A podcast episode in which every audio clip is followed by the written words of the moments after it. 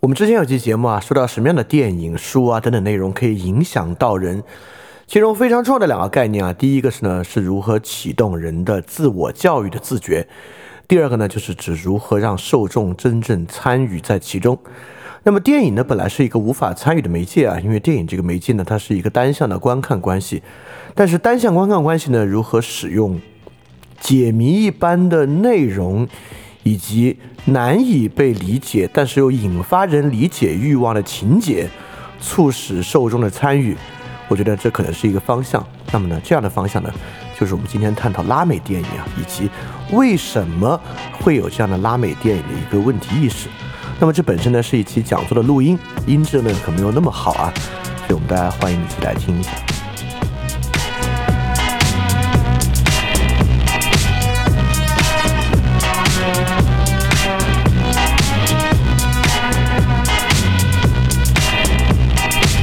cuánto tiempo va a pasar para que pueda mejorar.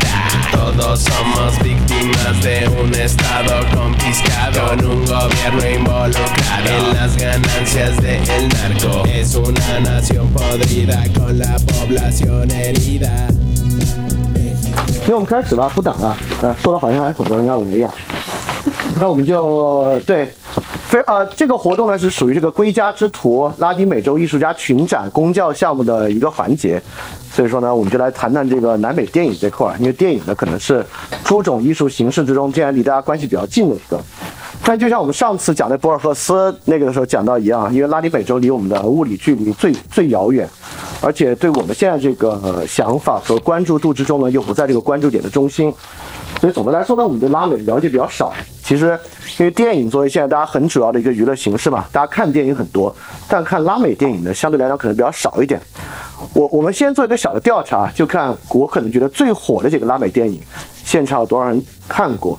第一个呢是阿根廷有一个拉美电影啊，就是里面是由一个一个小故事组成的，可能很多人都看过，叫这个蛮荒故事，大概都是一个很残忍的故事。看过的人举下手好吗？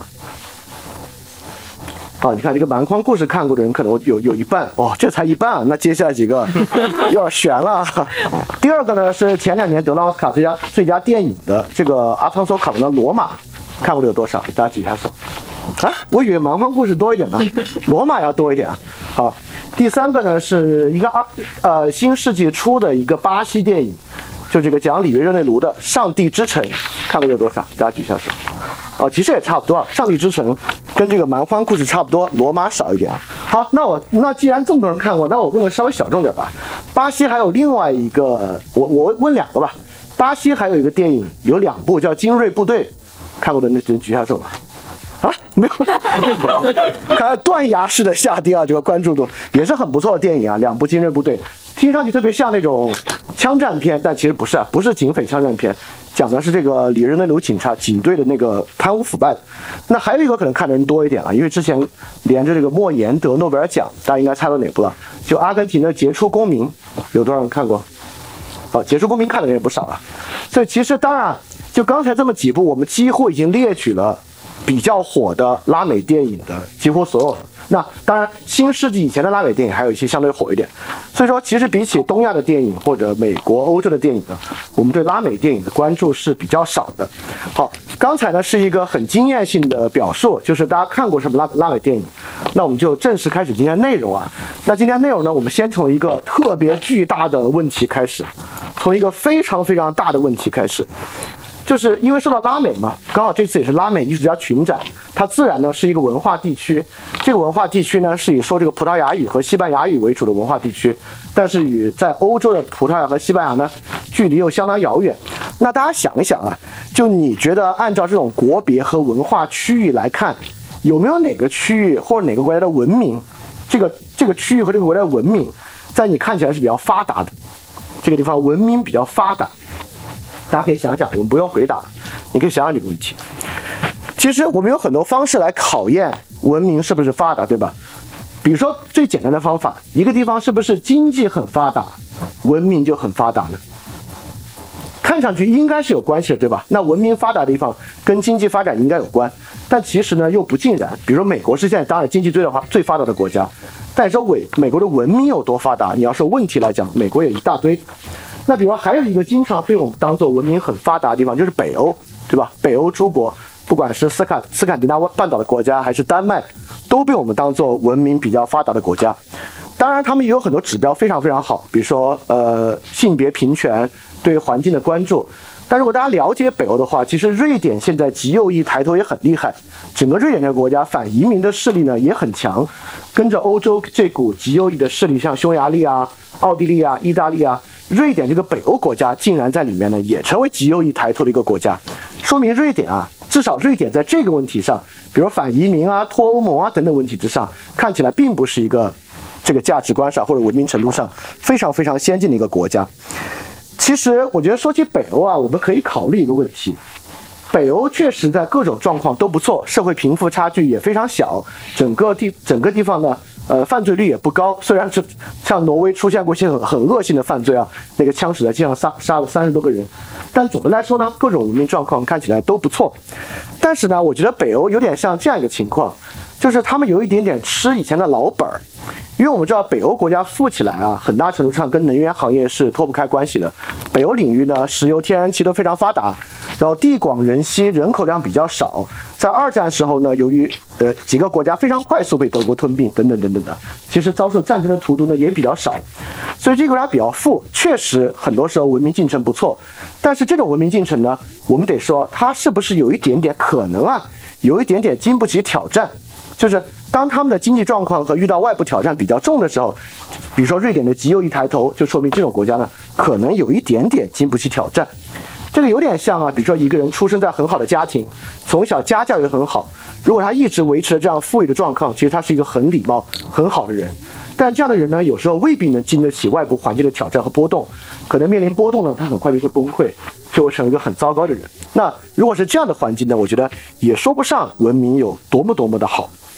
比如说啊，包括北欧，比如说北欧的贫富差距比较小，对吧？但北欧虽然说贫富差距比较小，但也有很大的争议，就是说北欧其实是不是因为其实是吃了这个剪刀差的红利啊？你本身作为这个先发国家，你比起后发国家持续的在这个贸易的优势在拉大等等等的原因都有啊。所以说啊，这个文明发不发达这个点其实挺难讲的。对我来讲，我觉得不一定我们能说有些地方文明就一定特别好。那我为什么讲拉美电影之前要讲这个事儿呢？那我们就来问第二个问题啊，我就可以问问大家：大家觉得这个文明较高的地方，它的文化不是说识字率就有文化水平啊，就整个文化会相对比较繁荣吗？你说这两个事儿会不会有一些因果的关系？那文化自然我们就要指文化产业，比如电影就是一个非常明显的文化产业，文学。音乐、艺术等等等等这些文化产业，一个文明相对较好的地方，它的文化产业会比较发达嘛？其实这里我觉得涉及另外一个问题了，因为说到文明啊，我们还觉得文明跟文明之间好像是挺有高下之分的。比如说啊，我们都知道有一些。比较保守的、比较传统的，在我们所认为的一些进步价值观，比如说性别的问题、种族问题、环保的问题、社会公平的问题方向做的比较差的国家，我们就会觉得呢，它的文明会相对差一点。但文化呢，我们总有另外一个想法，就觉得文化这事儿啊，没有高下之分，只是不同，对吧？就是大家各有所好吧，你有你喜欢的，我有我喜欢的，就觉得文化之间没有差异。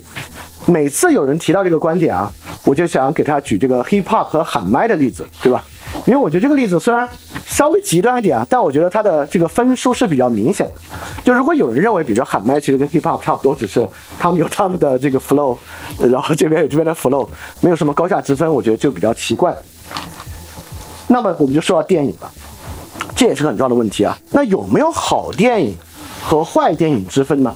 尤其是啊。我们不说制作水平，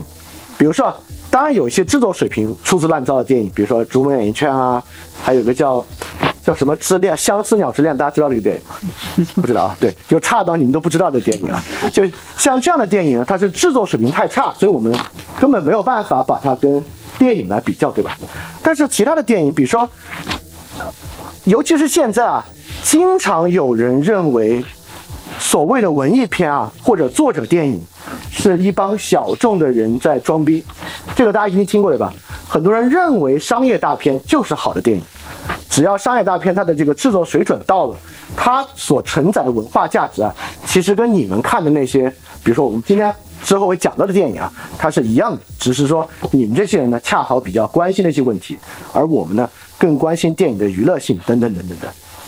所以说，文化相对主义啊，是一个很重要的视野。这个视野是什么呢？这个视野其实决定了我们怎么看待拉美电影。如果我们秉持文化相对主义，那么看拉美电影呢，其实更像是一种文化猎奇，对吧？我们换个口味，看看一些我们没有看过的东西。但如果我们不秉持文化相对主义看待拉美电影，那我们就要问：拉美电影比起我们其他地区的电影，就像那个文明对比一样，在文化上，拉美电影是不是更好？我们先退回到北欧电影来讲讲，因为我们刚刚不是讲北欧的文明程度。看上去其实很多地方确实不错，但好像也没有那么完美。那我们刚好就来看看这个北欧的电影。呃，有一个电影大家看过吗？方块，看过的举手一下。你看这个北欧电影还不如拉美电影，对吧？刚才我们抢了那么多拉美电影，看的人还比北欧电影多一点。就是个鲁本奥斯特德的。方块就是那个什么，方块是爱与责任的圣所，在其中我们同宣同泽，讲这个北欧上层艺术社会的一个。那另外还有个电影很还有有个导演啊，他有三个片子，我看过两个，就罗伊安德森，关于无尽，寒之却尽，这是两部电影，啊，看过的举手一下。你看，你比拉美电影影响力还是要小得多。这个呢是这个罗伊安德森当然是很有名的导演啊，但如果其实啊，对于不管是方块。还是罗伊安德森，罗伊安德森的电影，他你如果大家大家可以去看一下啊，他的北欧色彩很重。什么是北欧色彩呢？就这个电影本身啊，呃，如果我戏谑点说啊，就弥漫着一股浓浓的社恐气息，里边的节奏非常的缓慢，人们在里面很疏离，整个电影呢也是在以比较缓慢的节奏在流淌的，然后其中呈现出的价值观呢相对比较虚无主义一点，一切都非常的北欧。所以其实如果呃，我没有做严格的数量统计，但是我在搜这次的拉美电影啊，我是看各各大国际电影展的奖项的，就比如说不管是威尼斯还是戛纳还是柏林，来看它的这个最高奖项和次高奖项里面获得提名的，确实拉美比北欧国家要多得多得多。当然，我不是说它提名多，这个地方的文化就一定好，我们慢慢慢慢往下推进。所以我想说的就是啊。文明当然有高低，反过来呢，我个人主张文化本身也有相当明显的高低之分，而且文化的高低啊，我们就对比北欧和拉美，我觉得有一个这样的呃观点，可能还挺有意思的，就是会有些地方因为好日子过久了，过到这个好日子有点理所当然，导致这地方文化衰退。这个东西不用看二十世纪啊，人类历史之上。希腊、罗马，任何地方都会这样。一个地方呢，好日子过久了，过到有点理所当然了，这条文化呢就会相对比较衰退，有时候呢就会经不起这样的挑战。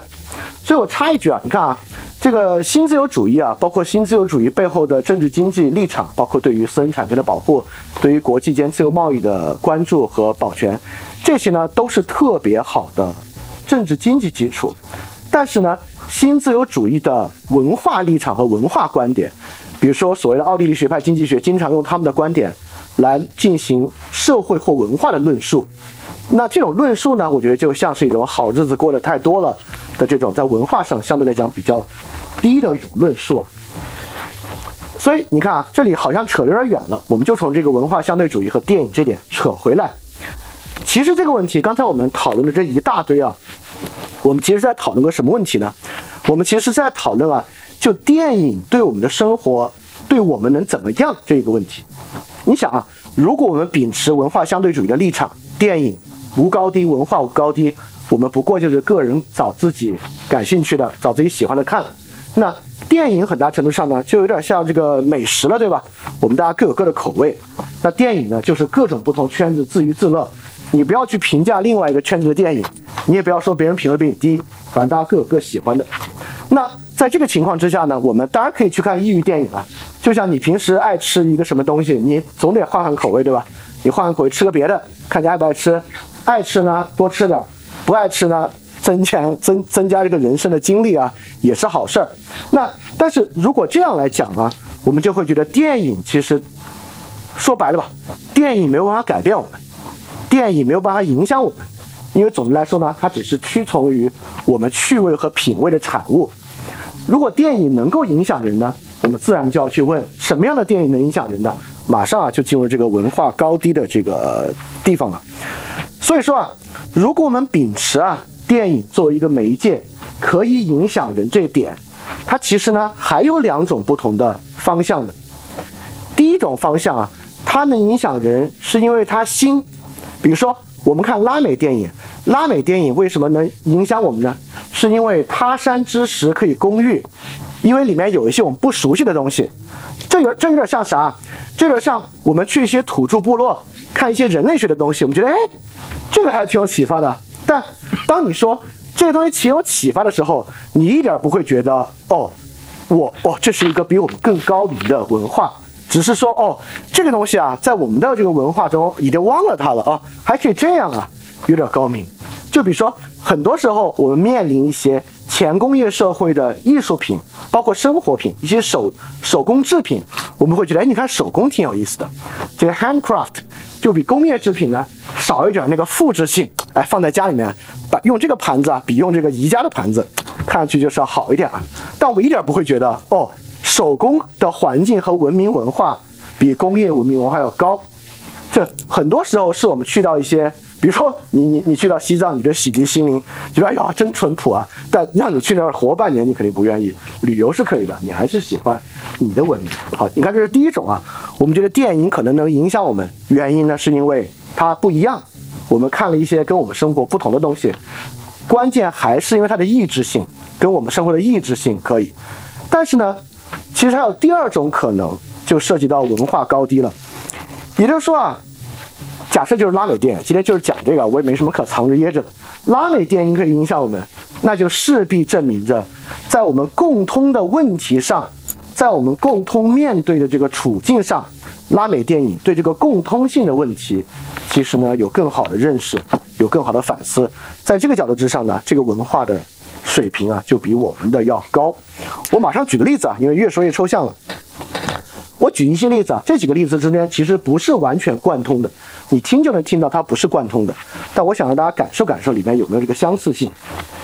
在这个阿根廷电影中啊，有一个电影的新的思潮，刚好呢就是在上世纪六十年代贝隆政府第一次执政的时期。这个电影呢叫第三电影。这个第三电影啥意思？当然就有第一电影和第二电影啊。第一电影呢就是好莱坞式的电影，第二电影呢就是欧洲的作者电影，像呃费里尼啊、安东尼奥尼啊，他们呢就是第三电影。第三电影啊，反对电影是个人表达的工具，而视为导演整体集体的部分，以揭露真相和鼓动群众作为目的。他们认为第三电影啊是这个战斗电影，是这个战斗意识的电影，是与观众深度参与和互动的电影。这里面著名的电影人呢，就是阿根廷的费尔南多·索拉纳斯，他呢是在贝隆政府时期以亲贝隆的姿态拍摄了一系列的新电影。这电影吧有纪录片的一部分。但不完全是纪录片，但本身绝对不会是叙事的故事电影，它本身有强烈的政治诉求和政治表达。那么呢，我我举它的之后的事迹啊，你就明白这种电影对政治的参与不是开玩笑的。这位费尔南多·索拉纳斯在之后，就是贝隆政府倒台啊，阿根廷进入反复的军人独裁之后，他流亡了。流亡之后呢，在阿根廷国家正常化之后，回到阿根廷。在二零零七年，费尔南多·索拉纳斯参加了总统选举，获得了百分之一点六的选票，位居第五。二零二零年，他还赴巴黎出任了阿根廷常驻联合国教科文组织的代表。也就是说，这个人通过他的方式，确实实际不仅影响，还参与了政治。但很可惜啊，他在二零二零年十一月因为感染新冠死去了。所以你看，这是阿根廷的第三电影。那我。尝试找到它有一些共通性的方式。当时呢，在整个南美，不光有第三电影，还有第三路线。上次我们讲这个，呃，博尔赫斯也讲到啊，南美在二十世纪后边的问题啊，就是它成为了美苏冷战对立的前线。大家都知道古巴导弹危机，对吧？当时美国和苏联在南美争夺各个国家，希望各个国家选边站，这样苏联就可以以此啊对美国构成实际威胁。美国呢抵抗苏联在后花园威胁他。那所谓第三路线也很容易想象，就是南美各个国家不在美国和苏联之间选边站，希望能够维持一个第三道路。贝隆主义就是第三路线很典型的一个点。不光南美有第三路线。其他国家也有第三路线，如果大家对英国比较了解了，现在不是看到工党可能又要胜了吗？这工党在布莱尔时期啊，搞过一个第三路线，就是著名的这个社会学家安东尼·吉登斯和他一起搞的，就是要搞在这个资本主义和社会主义对立之外的第三路线。美国那个科学家组织 Edge 也要搞这个第三道路，等等等等的。第三道路就是科学和人文之外的第三道路。所以说啊，虽然我就说啊，刚才这个例子都叫第三、第三、第三，在内容上不是贯通的，但在问题意识之上呢，某种程度上是贯通的，就是要找到当下对立之中的另外一个处境。对于这个问题啊，拉丁美洲确实是一个非常合适的场合。不管是在两种制度之间，因为我们知道，呃，拉美啊，在二战之后，由于没有受到二战的直接战场的荼毒，之前呢一直是天主教加这个商业寡头社会，二战之后呢，马上接受社会主义，搞这个左翼运动，所以说他们在这个左翼和资本主义的这两个路线的争夺上，其实比我们的实际实践的时间要长一些的，包括在其他路线之上也是如此，包括本身呢也是。非传统的英语国家，而是这个西语与葡语国家本身呢，也在这个主流的英语秩序之外。而且我们回看啊，这个阿根廷第三电影的主张，强调呢与观众的参与和互动，强调电影的政治性。哎，这不就是如果大家了解一点的话，这不就是戈达尔在整个人生后半段那个不成不成功的尝试吗？戈达尔在拍了很多非常成功的新浪潮电影之后。开始参与法国五月风暴，就是一九六八年开始做这个尝试。其实方法或者他的思想路径和阿根廷的第三电影是非常像的。而且之前呃大家可能不知呃大家可能不知道，就是戈达尔这个路线是深受布莱希特的影响。布莱希特强调的是啥呢？他们为什么要走这个路呢？强调的就是电影要影响现实社会，而不是艺术家个人的表达。或者一个纯粹的美学尝试，当然这是一个还没有被成功的东西。所以说啊，电影并不是对于个人的心灵启迪，也不仅是一个美学的愉悦，这不是一个成功的路径。但是呢，确实是现在很重要的一个路径。尤其我觉得大家可以想想这个问题啊，是不是有了互联网之后，影视媒介对于现实生活的影响？其实多了一个非常直接的路径，不管是一些电影本身就有强烈的，不管对意识形态还是政治的考虑，还是一些电影根本就没有这个考虑，但是呢却引发很大的争议，这种事情不都不光是电影了，甚至就是一些视频，不管是 YouTube 的视频还是 B 站的视频，对我们社会构成很大的影响，这种例子是不是比比皆是？甚至揭示到什么程度啊？揭示到现在你想拍一个。跟政治生活和现实没有影响的片子，我觉得甚至变得困难。为什么呢？电影人不管是在西方面对进步主义价值观所谓的这个政治正确，和在我们这边我就不说了。面对这种情况之下，影人在做所谓的自我审查，就是因为现在这个媒介环境，电影就已然。如果是我觉得戈达尔生活在这个时代，或者他们生活在应该开心，在他们那会儿呢，想尽办法让电影可以影响现实。但我们今天呢，你想让它不影响现实？想让它不激起现实的浪花，都变得非常的困难。但是正是如此啊，你就发现呢，我们今天似乎又缺乏那些导演，就是行，这能影响现实是吧？我就拿它影响现实。今天很多纪录片导演有这样的关怀，比如说我就是有环保的意识形态和价值观，那我要拍一个促进环保。等等等等，这是一些之前更保守的导演可能想做的事情，比如斯皮尔伯格，他的片子很显然有他作为保守主义这个价值观的倾向。啊，这里保守主义不是贬义词啊。所以我们现在跟电影的关系呢，存在一定的疏离。所以说起拉美电影呢，可能大家会有想把它做这个异域采风的这个色彩啊。好，我们就更把这个话题聚焦到拉美电影之上。我们刚才把这个摊子已经铺的足够大，足够大了。够装下我们今天的话题了。这个很大的摊子呢，其实我觉得就是一个完全没有被兑现的特别大的空洞。空洞的这边呢，是今天有很多电影啊承诺改变你。我们肯定看过啊，改变人生的十部电影，改变人生的十本书，甚至有改变人生的十句话。我不知道他们有这么大的这个自信啊，就一句话就能改变人，那真太厉害了。但是。呢，中间有很多多的原因呢。甚至不光是。电影和媒体，我觉得观众本身也有这样的期待。就我现在生活处于一个困境，有没有一部电影啊，看完就能够改变我？正是因为有这样的期待，我们才会写这样的标题。那在这个巨大空洞的另一边呢，其实就是文化相对主义。电影啊，就是不同的娱乐而已。所以你有你的娱乐品味，你觉得看那些台词啊、长镜头对白，看那些看上去悬而又悬的东西能够娱乐，那我觉得就是特效、战争有娱乐，就没没有高下之分。那么呢，就在这两种想法的中间呢，就是这个未被兑现的，就电影影响现实的巨大空洞。那我们就在这个，呃，包括大家一一样记得最开始那个话题啊，就是文化高下之分这个话题，我们慢慢来接近拉美电影。当然啊，你看我既然这么说，今天的这个话题又叫寻路拉美，那自然呢我就说拉美电影有这个潜力嘛，不然就不成立了。那么拉美电影有改变我们现实的潜力呢？这其实又产生了三个子问题啊，大家要跟上啊。今天不是一个娱乐性很强的讲座啊。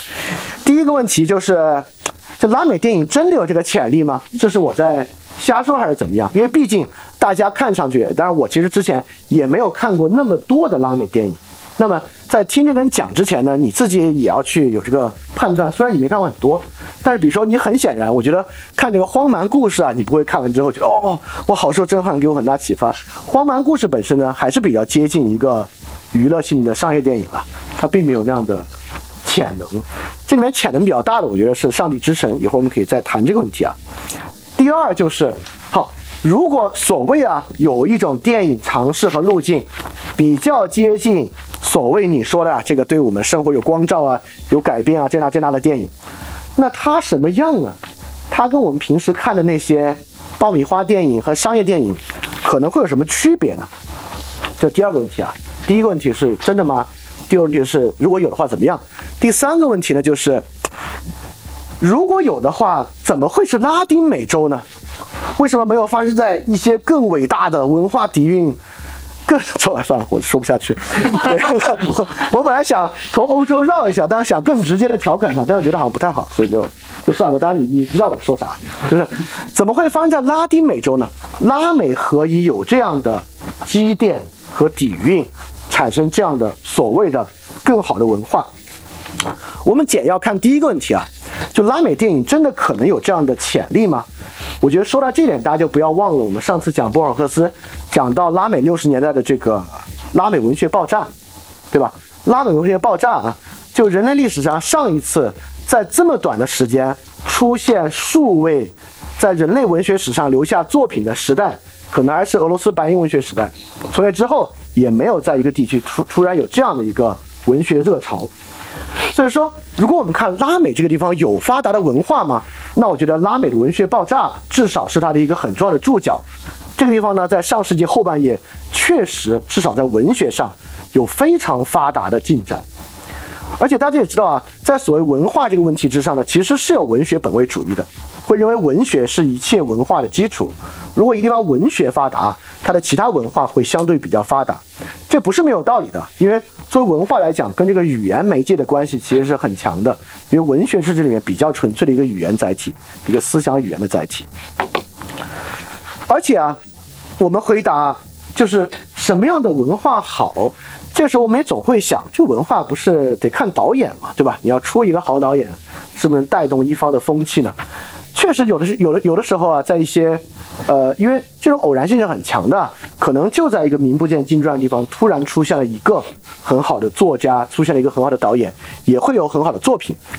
但当我们说到一个区域的时候啊，当我们做一个区域视角的时候，那我们呢，比如说有拉美的文学爆炸，那我们就不能够说这不过是十年内出了五个天才而已。对，如果十年内出五个不是出了天才，那就不是一种天才出现的偶然了。它就一定里面有更多的可以供我们去探究的要素。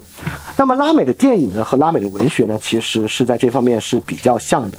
就是它不是出了一两个天才，而是出了一批非常好的作品。这是为什么？其实刚刚大家也看到了，在我们的实际观影体验中，实际上我们看拉美电影比我们看北欧电影是要多的。当然，这个对比并不公平啊。拉美的国家范围和人口数量比北欧几个国家也要大很多，所以是所以这么对比不是特别的严谨。好，我们就来看第二和第三的问题啊。第二个问题呢是说，假设真有此事，拉美的电影就是有这样的价值，那我问呢？那这种电影和我们平时看到的爆米花电影、美式的电影、欧洲的作者式电影，区别是什么呢？就什么电影才有所谓的影响现实、影响生活的性质？以及第三，就为什么是拉美？这两个问题可以合在一起来讲，是个很有意思的话题啊。首先，我们还是退到一个比较大的视角上来看，就是有大家已经听过一个话，叫这个艺术源于生活，高于生活，对吧？这是一个比较陈词滥调的话。我搜了一下这个话，出现在延安文艺作品这个讲讲座上。这个话本身有一个隐喻，你看，艺术源于生活，高于生活。这话的意思是说呢，源于生活那部分应该是不难的，什么艺术都源于生活。难的部分呢，是那个高于生活的部分，对吧？那么大艺术家呢，就能把它拔得很高。那一般艺术家呢，可能你还就能够描述生活而已。所以高于生活那部分是难的啊。所以艺术呢，总是要去接受、接触、去或者揭示一些本质啊，等等等等的东西啊。我们觉得源于现实确实比较简单啊，比如纪录片，不是源于现实吗？描绘现实吗？但大家想啊，我们都看过《舌尖上的中国》，当然是一个从这个，呃，我都不敢说美学了，从愉悦上，从这个快感上，还挺不错的一个纪录片。那这个纪录片描绘现实吗？或者很真实的在反映现实吗？很多纪录片拍完之后都引发很大的争议，对吧？比如说有些纪录片里面旁白过多，就觉得你是拍纪录片吗？还是在用你的图片？就二舅那个视频就是对吧？二舅视频是完全由旁白构成的，所以我们觉得哇，二舅的声音呢，为什么都是你的旁白啊？很多纪录片都有这个问题啊。我们觉得你是在用你的镜头来拼凑故事，就是你只是表述了这个故事非常片面的一面而已。所以纪录片本身是不是就很轻松的为我们反映了现实？当然，问题比这个会复杂的多得多。甚至啊，比如说大家可能看过那个纪录片，就那个肉食工厂，很多人是看那个纪录片变成素食主义者的，里面讲了这个牛的畜牧业有多么残忍，尤其是鸡养鸡的场子有多么残忍。这本身当然从这一面上都是真实的，但里面有没有讲，在很多地方啊，如果这个养鸡要崩溃了，这些人怎么办？如果畜牧业崩溃了，阿根廷的国家怎么办？等等这样的问题啊，也就是说，它里面呈现的在牧场和这个养殖场本身的残酷，当然是一方面，但只是揭露这方面的现实，是一个好的所谓的接受现实的作品嘛？所以反映现实啊，尤其是我们要说能够比较全面的反映现实，其实是一个非常非常困难的东西。在古希腊的美学观念就没有什么高于现实不高于现实的，艺术能够反映现实，就是柏拉图的模仿论嘛，能够模仿就已经很困难了。所以我们最开始看到柏拉图这个画，会觉得柏拉图有点傻。柏拉图认为那个桌子的理念是最高的，其次是真实的桌子，其次呢是那个桌子的画。但他这个画的里面的意思是说，一个桌子的画或者一个杯子的画作，只是这个桌子的一个方面。你说，那我们给他拍个三百六十度，拍个视频，那你也没有能够还原那个桌子本身的触觉、它的使用等等等等。这就是为什么艺术作品要去最好的艺术作品是模仿现实，而不是什么所谓的高于现实。当然，我这里我画到这里呢，意味就很明显了。那么，真正好的艺术作品呢，和拉美艺术作品的特点呢，就是模仿现实。之前我讲过，在一个节目里讲过这个安东尼奥尼啊，在安东尼奥尼那期呢，我们我们也在讲安东尼奥尼电影与真实的关系。在那个地方呢，是说安东尼奥尼的电影是在揭示电影的虚假与真实虚假的同构，这也是个办法，对吧？我们认为啊，电影是不可能能够反映真实的，这还就是上个世纪电影思潮的一个很大的转变。我们觉得电影估计是没有能力反映现实了。哎，所以我们反其道而行之，用电影的虚假来揭示现实的虚假，一个解闭的思路也是好的思路。但拉美的电影呢，不太是这样的思路。拉美的电影啊，更直面那个现实的问题。好，我们就从现实的问题开始啊。我们认为呢，当然啊，好的电影呢，能够来反映现实的问题。我讲几个大家熟悉点的电影啊，也是反映现实问题的电影。韩国电影在近年啊，反映他们朴正熙以及之前时代是很有利的，也是大家看过很多的。我相信不用举手啊，在座的可能都看过《辩护人》啊、《出租车司机》这样的电影。这样电影很感人，也是在直面现实的问题。但大家有没有觉得这两个电影很真诚，也很感人啊？但里面表述的东西是不是有点简单啊？尤其是里面的反派，那个反派啊，就是那种最典型的作品里面的极恶反派。那个反派就是恶的那么如此之彻底，是不是呢？有点简单呢？真实的情况会不会比那个要稍微复杂一点？就是这两部电影的叙事要成立，情感要渲染到那个位，必须因为里面有绝对的恶的存在。正是因为那个绝对的恶，给主人公施加了那么巨大的压力，那主人公的转变和他的挣扎才变得能够动人。那真实情况之上，我们应该能知道，这个东西应该不太会是如此简单的一件事儿。所以说，如果这个电影本身呢，还是这个圣乔治屠恶龙的情节啊，不管拍的多么的惊心动魄，其实呢，跟现实是比较远的。好，我们接着看啊，其实很这种正邪严格对立的电影啊，已经是比较老的套路了。那比较新的套路呢，我们就拍的复杂一点。最好最简单的方法是啥呢？我们在塑造反派的时候啊，给他塑造一点优点。这个反派吧，穷凶极恶，但对手下的兄弟吧，仁至义尽。你看，他虽然特别特别的这个恶，但对他的孩子呢，百般呵护。我们塑造这个正派的时候呢，给他塑造一点缺点。这个正派什么都好，但是个渣男，对吧？我们之后有很多电影啊，在我刚才这个举例子里面应该应该涵盖数部电影了。我们塑造电影都是这样的方式，好像那种复杂一点。我们要不再复杂一点？我们塑造啊，这个反派虽然恶，但这个恶呢，本身是本着善的目的，只是激进主义而已。比如说灭霸，灭霸虽然恶，但是呢，是为了宇宙的平衡。包括另外一部被大家吹捧的神片啊，《守望者》，大家看过吗？看看过吗？啊，没人，我就不举手了。守望这边有个反派叫法老，这个法老呢，用核弹摧毁了世界上几个城市，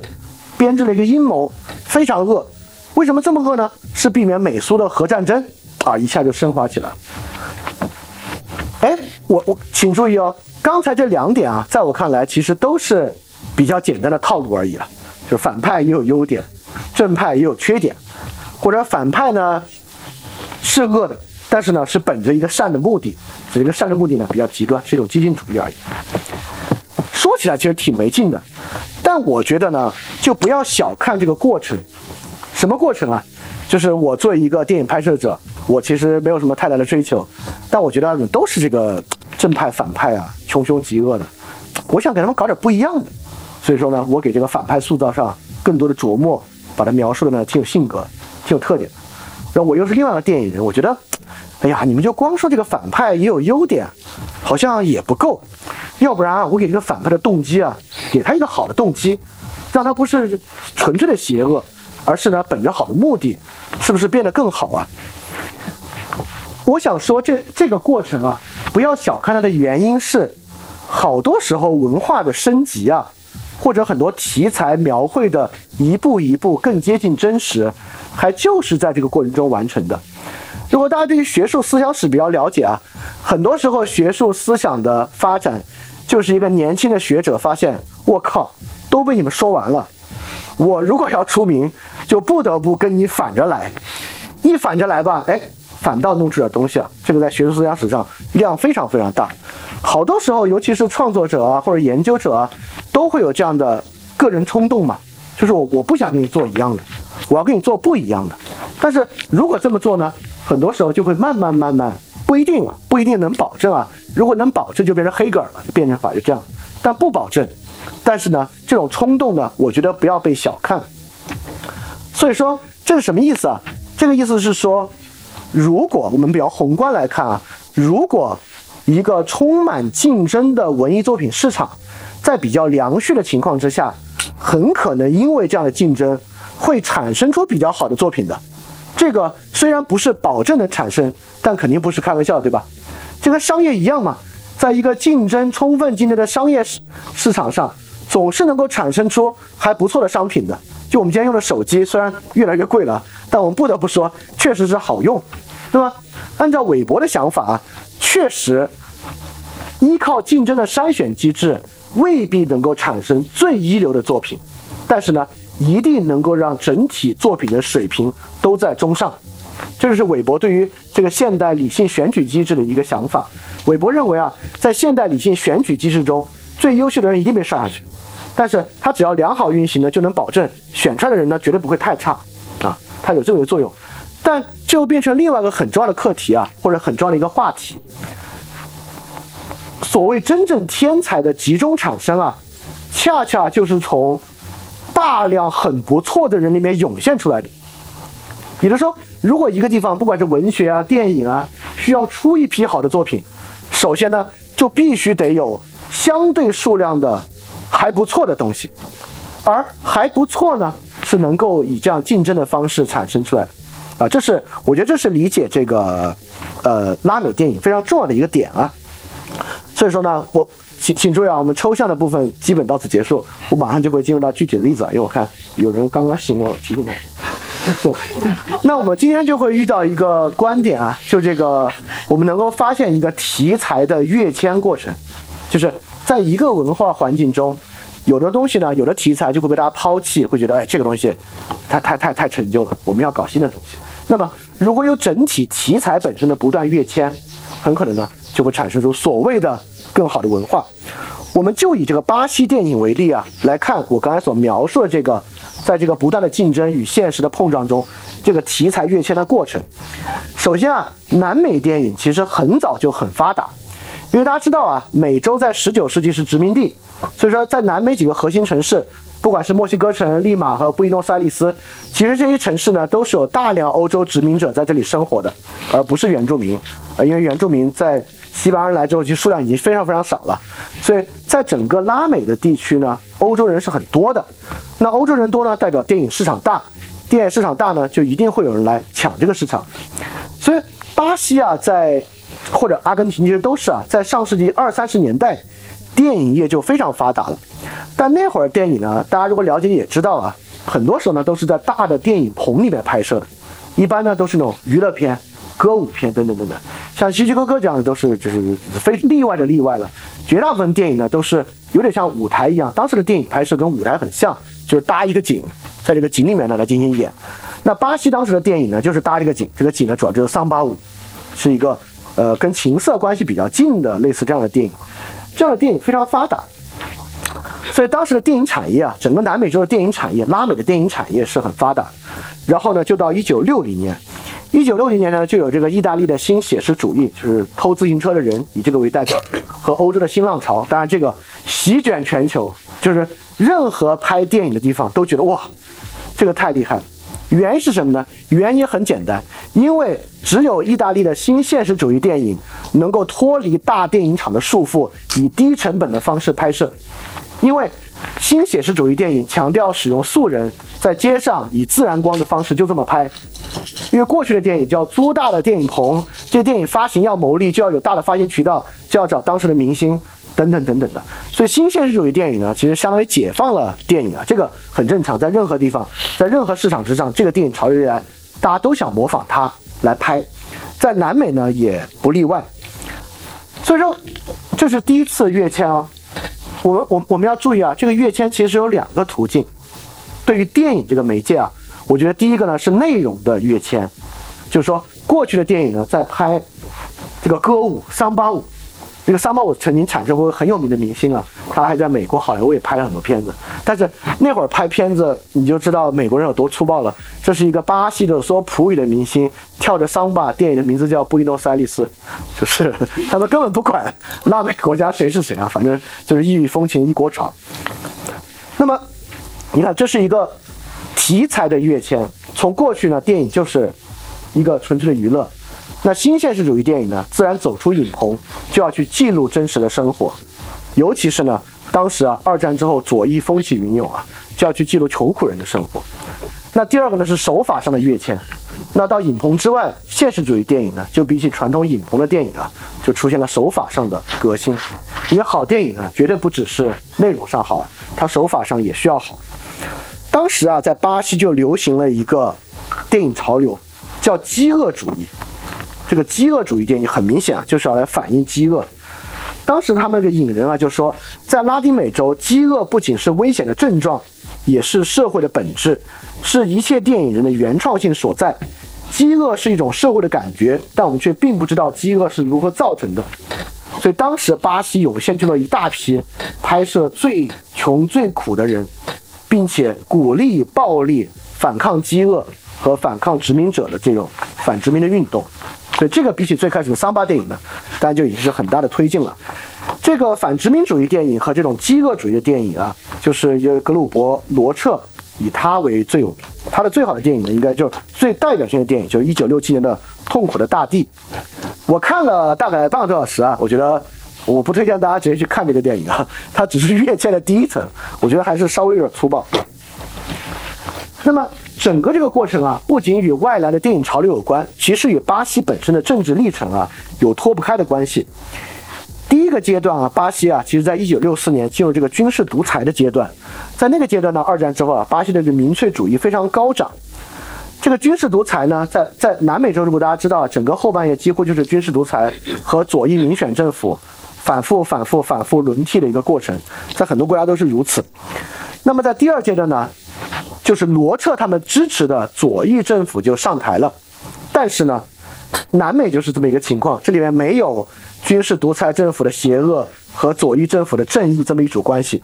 这个左翼政府上台之后啊，可能比之前的军事独裁政府还要更糟糕。就是我们上次讲博尔赫斯讲到了那个魏迪拉替换贝隆上台，博尔赫斯反贝隆嘛，啊，那个魏迪拉比贝隆要恶一万倍，可能要更可怕。那第二段呢，这个新左翼政府上台啊，其实更糟糕。其实罗志的痛苦大体表现就是这个主题，表现当时对于左翼政府和左翼思潮的一种幻灭感。当时很多民选左翼政府上台，完全无法兑现之前的任何主张，经济上一塌糊涂，对内压制意见分子等等等等，一模一样。所以说呢，当时啊，这波这部分影人就立马进入到一个题材的进一步跃迁，发现这个宣扬饥饿啊、新写实主义电影聚焦于穷人，你是拍了问题，但是不解决问题，就是这里面看上去它的反面左翼运动呢，也不解决这些问题，所以很快啊，巴西电影重新聚焦到城市之中，希望聚焦到城市中产生活之中，从这里面呢找到一些问题。但是呢，不巧啊，一九六八年军政府通过了机构五号法案，所以表达自由被大大的限制。巴西啊这一代电影人就开始流亡了。留在巴西的电影人啊，就开始进入七十年代拍摄另外一个东西。在这个时候呢，由于这个机构五号法案啊，表达自由受到很大的限制，所以巴西电影人开始拍摄一个被称为热带主义和食人族主义的东西，也就是说，开始拍摄一系列逃避审查手段啊。一系列非常神奇的、奇幻的、原始的，强调巴西本土主义的东西。也就是说，他们开始把视线重新投向原住民，投向过去一些比较蛮荒的方式和方法，拍摄了大量殖民早期殖民者来跟原住民的对抗，以及原住民所谓食人族宣言嘛，就是要以这种原住民的残忍的、原始的方式对待他们的一系列电影。这是热带主义和食人族宣言啊，这是一种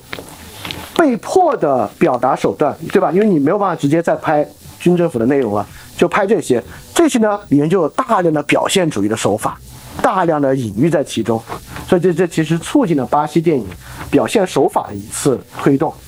然后到一九八零年呢，巴西快要进入这个正常社会了，但是长期的这个折磨啊，整个拉美从八零年到两千年中间都有大量的就是很严重的这个呃经济危机。我们知道 IMF 就是在那个时候进入拉美，扶就是帮助拉美很多国家，但有两个问题嘛，直到今天。阿根廷人依然都很恨这个 IMF 对他们的支持啊，认为 IMF 就是来掏空他们国家等等的都有。然后一九八零年之后呢，巴西经济危机啊，本土经济危机啊，电影业当然受到重创，这个大家最懂啊。然后在这个电影受到重创之后呢，进入九十年代之后呢，整个国家彻底进入一个比较正常的情况，然后政府就开始推动电影的发展。政府推动电影发展呢，就重用了以前流亡的一些。电影人啊，来当这个电影局的这个负责人，由政府出资推进电影的方式拍了一系列的电影，其中立马一九九八年就有部非常好的电影，我不知道大家看没看过，《中央车站》看过吗？很多人看过对吧？是这个沃尔特·萨勒斯啊，非常非常好，非常非常好。所以你看啊，进入九十年代刚刚开始，九八年立马就拍出了这么好的作品。这沃尔特·萨勒斯啊，也成为了现在巴西可能很活跃的一个电影人。他的年纪并不大。之后还有一部也是他拍的，是也能看出整个拉美电影一体化的趋势，讲切格瓦拉的那部《摩托日记》，大家看过吧？这也是沃尔特·萨勒斯拍的。所以这是一个巴西人在阿根廷拍古巴故事的一个电影啊。那么之后还有一部讲这个巴西，因为巴西足球，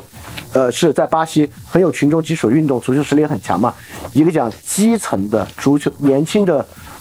其实不是聚焦于他，呃，是讲一家四口家庭，这一家四口四个兄弟各自发展故事一个电影叫《越位》。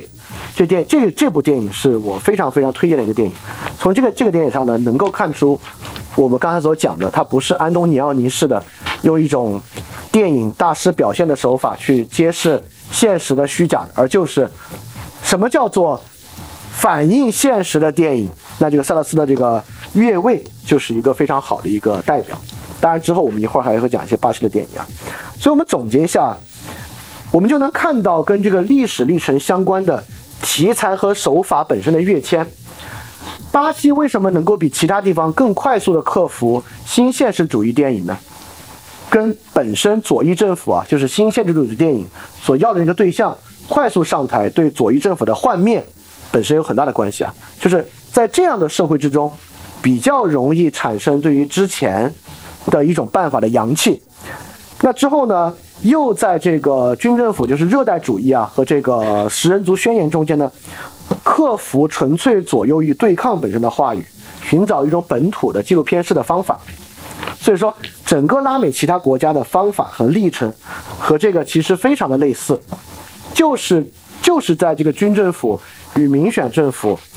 大量的互相转换斗争、电影人本身的流亡归来拍摄的过程中呢，其实既让整个社会其实一直处于动荡之中。所有这些国家几乎都是到八十年代甚至九十年代才慢慢进入正常化的，就是在这样的动荡之中呢，电影持续保持与现实生活和政治非常贴近的关系，而且呢，也在不断在这个过程中主动去扬弃过去的方法和观念。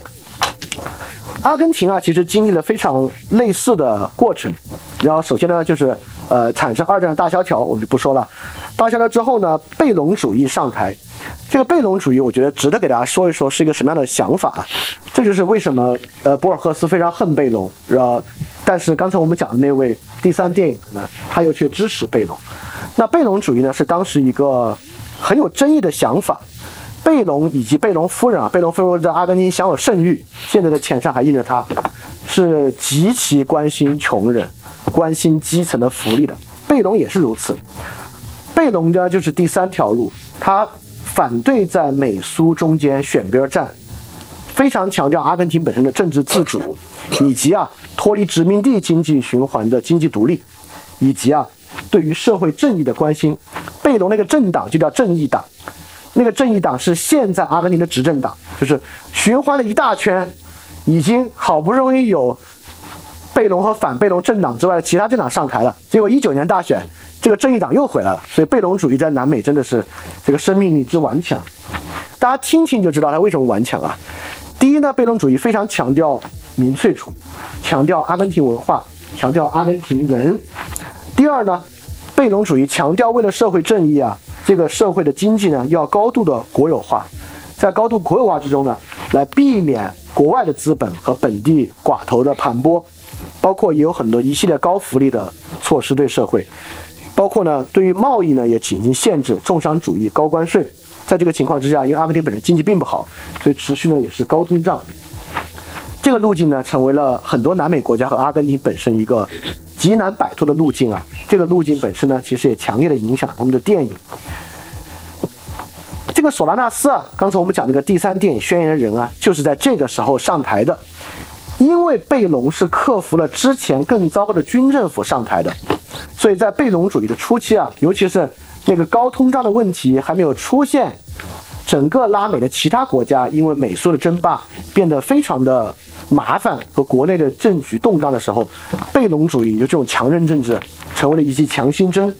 这个索拉纳斯当时的很多电影啊，就是极其与贝隆主义深度的融合也是宣传和宣扬贝隆主义的电影。但是呢，贝隆之后啊，我我我上次你听过博尔赫斯，可能知道一点点啊。之后贝隆的命运呢，就出现了很多的转折，包括到一九五五年到一九五八年呢，贝隆呢就被其他的军事人员推翻了。贝隆政府推翻之后呢，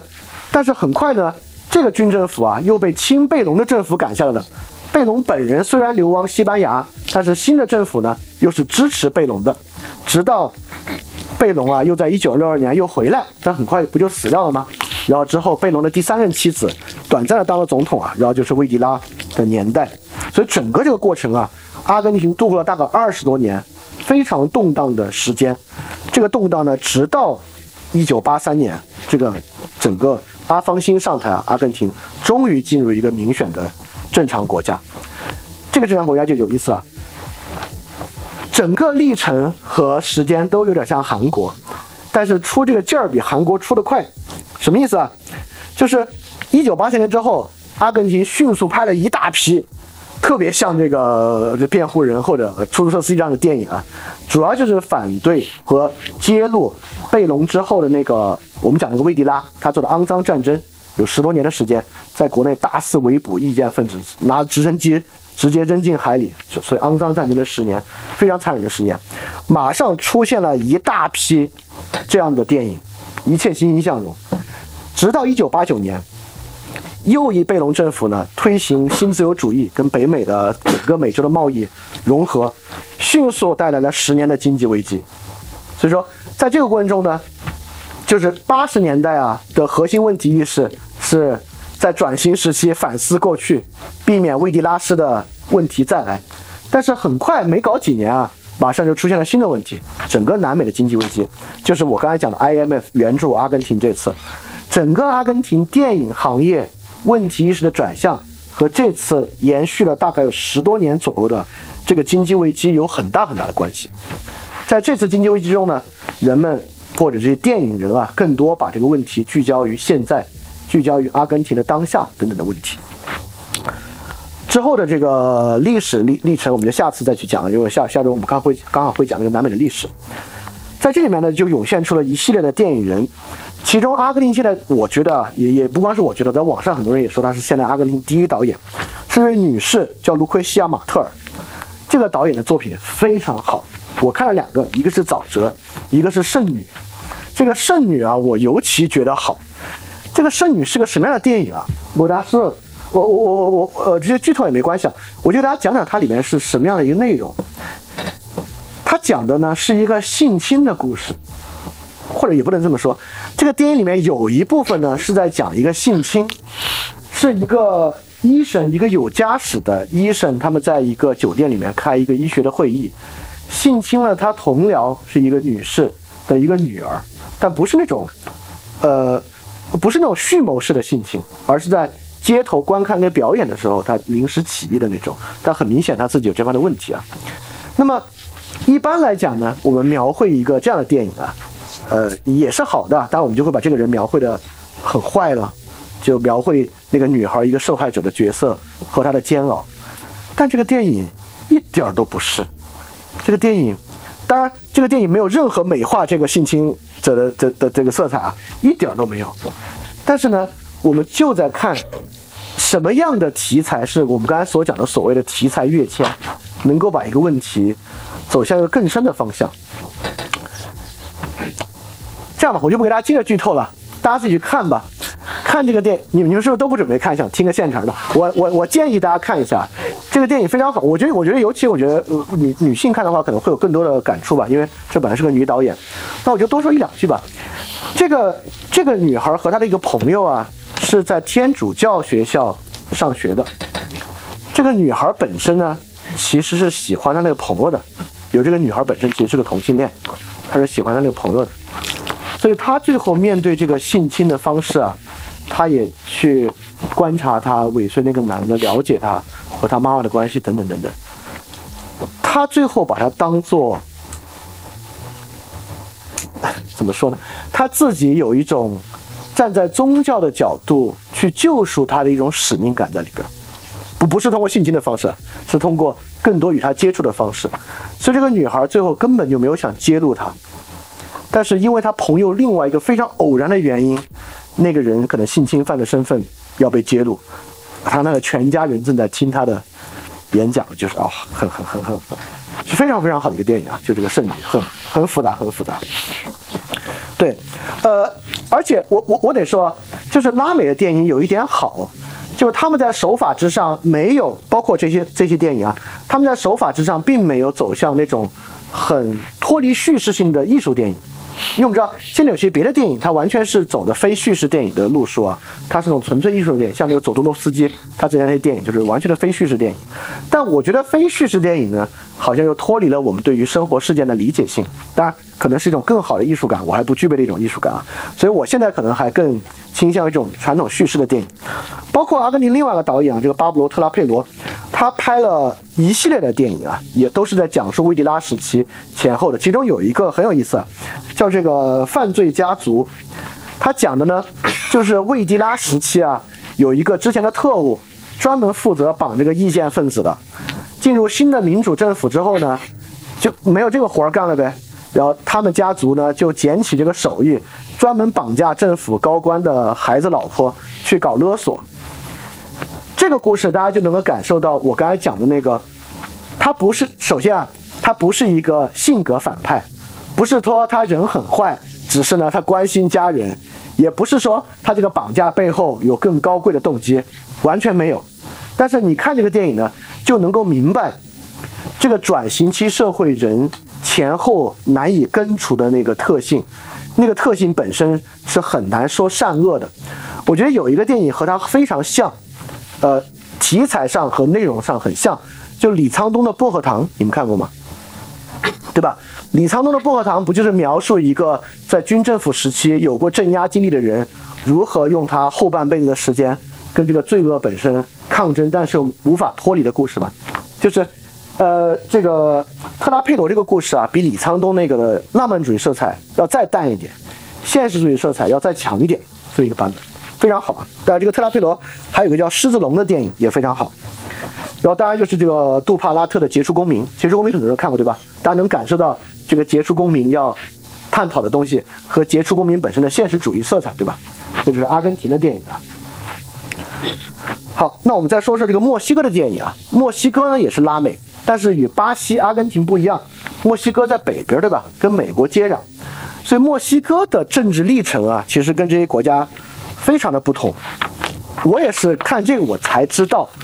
墨西哥啊是一个这么早就正常化的国家。墨西哥的1917宪法就形成了合众国体制，因为墨西哥的政治体制是完全模仿当时北边的美国的，所以墨西哥呢是一个合众国。在1917年呢就是就是正常化，所以墨西哥呢没有其他拉美国家就这个军政府与这个左翼反复这个交替的这个折磨历史。当然，在社会的暗线是存在的。墨西哥有一个执政时期超长的政党，政党从1929年一直干到2000年，叫革命制度党。在这么漫长的时期，这个政党一直能够赢得每次的大选，在两千年才存在一党。但是你现在去看，他们现在在墨西哥政府中依然是在议会中，呃，大概有四分之一左右的席位吧，还是一个非常主要的政党。而而且墨西哥挺先进的，就就两千年这次选举，组阁之中的第三大党就是一个绿色的生态党，就是绿党，是不是？绿党在墨西哥两千年就已经是议会第三大党了，所以说这个国家其实有很多的问题啊，但政治上其实不是一个非常落后的国家，因为我们很容易对拉美国家有这种第三世界落后国家的印象，但拉美国家很多都不是，但不是说墨西哥是一个良好的政治制度啊。略萨呢就评价这个革命制度党啊是完美的专政。略萨说呢，我不相信在拉美国家有任何其他国家的专政制度可以如此有效的招揽。如此巧妙的贿赂全国的知识分子，完美的专政不会是共产主义，也不是苏联式的，更不是菲德尔·卡斯特罗。完美的专政就在墨西哥，是一种伪装起来的专政。啊，正是因为略萨跟其他人的这个斗争啊，就是两千年墨西哥左翼党上台，但现在又是中间偏右政的政府了。那么左右翼在拉美的长期对抗啊，其实很大程度上带来了整个社会比较积极的一面。就我们能看到啊，就现在的拉美呢。呃，几乎除了巴西这个博尔索纳罗搞过一阵这个相对偏极右，现在又这个罗拉上台回到中间偏左，就拉美的政治和文化形态之中，